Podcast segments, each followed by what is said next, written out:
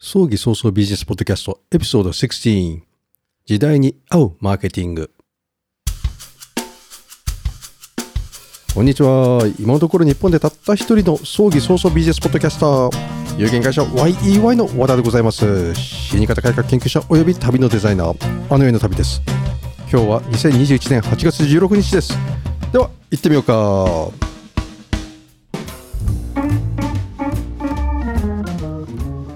エピソード15は遺言を書くには相続を知るでした。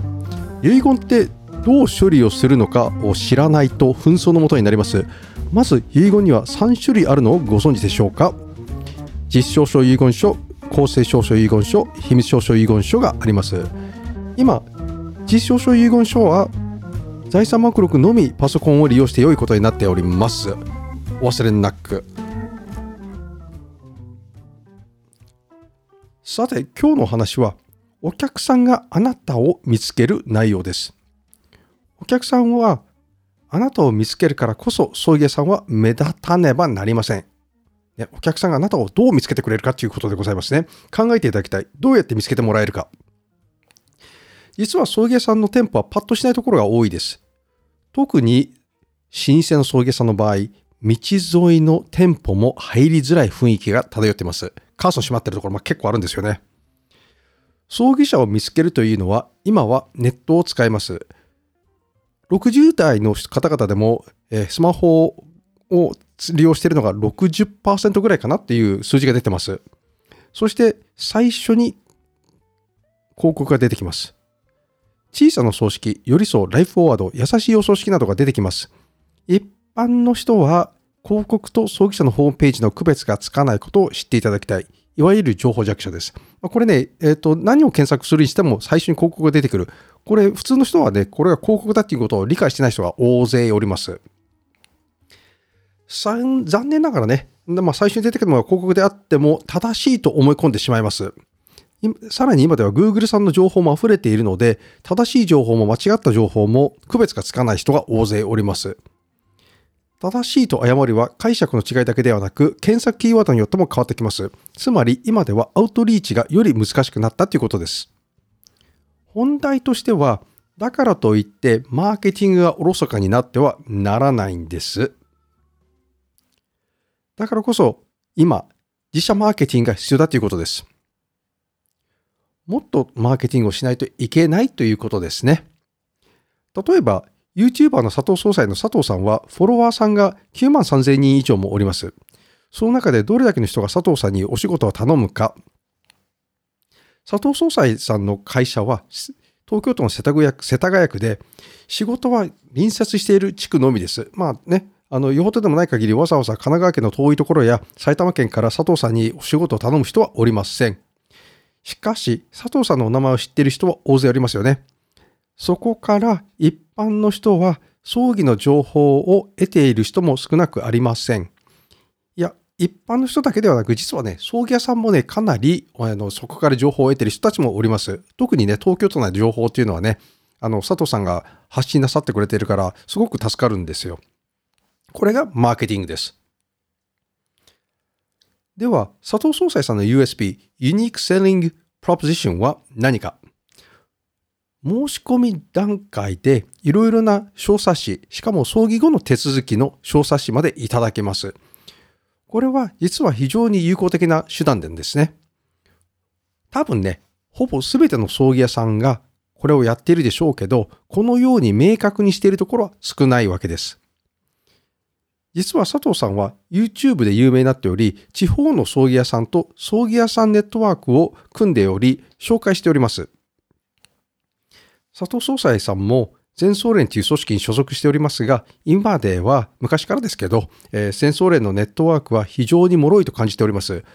実は私も現役の頃所属しておりましたし、父が常務理事を務めており、巷ではミスター全総連とも陰で言われてました。それでも当時からつながりが脆く感じており、独自のネットワークを組む方が無難であることは言うまでもありませんでした。お客さんからしたら、これは佐藤総裁さんの USP でもあるわけです。実家が地方で佐藤さんに言えば、信頼できる送迎さんをつないでもらえるという安心感もあります。佐藤総裁さんにすぐそこで手数料が入る必要がないわけですよ。まず安心と真心が葬儀で必要なものですから、マーケティングというのはそういうもんですね。佐藤総裁さんに、え紹介してもらったっていうふうに言えば佐藤総裁さんの株が上がるわけですよ。セールスでは買わない理由を取り除く必要があります。すべての USP を開示する必要もありません。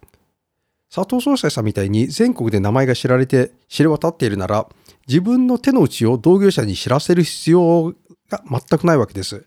来てくださったお客さんに施してあげるわけでいいわけです。そして、お客さんはそれが USB だと気づく必要もなく、ただ快適だったとか、滞りなく葬儀と葬儀のアフターが処理できたというわけなら、先ほどアウトリーチがより難しくなったと申し上げました。さらに USB を保つことも難しいわけです。簡単なアウトリーチは Facebook にイベント告知を告知の広告を打てば大勢につながります。しかし、これは同業者の目にしかほぼ入らないでしょう。なぜなら、葬儀社のマーケティングで一番難しいところは、葬儀という役務を必要としている人は FB なんか見ていないからです。だからこそ日頃の行い、まあ、発信が必要なわけです。そうなると、そうなるとね、古き良き手段であるポスティングというのがあります。新聞は今では旧媒体で年々購読者が減っております。それならポスティングが一番であると。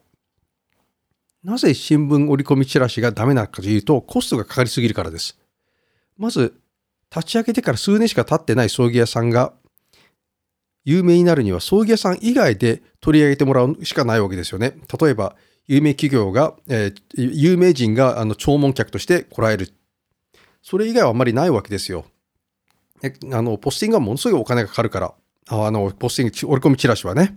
だからポスティングの方が有効だろうなという空いた隙間時間という形で、葬儀社は地場産業であるので、広域に広告を出す必要がないわけです。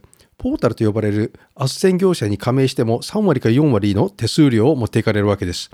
そんな費用がどこにあるかと考えると、やはり自分たちの隙間時間にポスティングが有効的であるあるだろうと。葬儀屋さんのマーケティングがどれだけ大変だというのはお分かりいただけたでしょうか？葬儀社というのは地場産業、地域密着が最も大切な産業の一つでもあります。八百屋さんやスーパーマーケットと変わらないです。葬儀社の社員一人一人が会社の広告塔です。人材は宝です。宝をより価値あるものにするものも、価値なきするのにも社長の判断次第です。さらに大切なことは、葬儀社もマーケティングする時代です。マーケティングは単なるホームページを作ったり、チラシを配ったりするだけではありません。いろいろな SNS を使うことも大切です。試して自分に合うものを使い続けることがいいでしょう。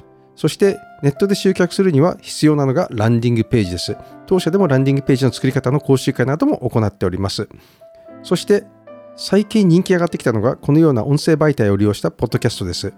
クラブハウスからの影響もあるかと思いますが、やはりスマホの普及にどこでも聞けるということが大きいでしょう。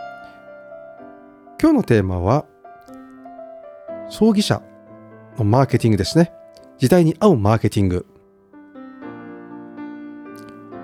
ぜひ、ポッドキャストをご登録を。Apple、iTunes、Google ポッドキャストで JFuneral と YY 湘南で検索可能です。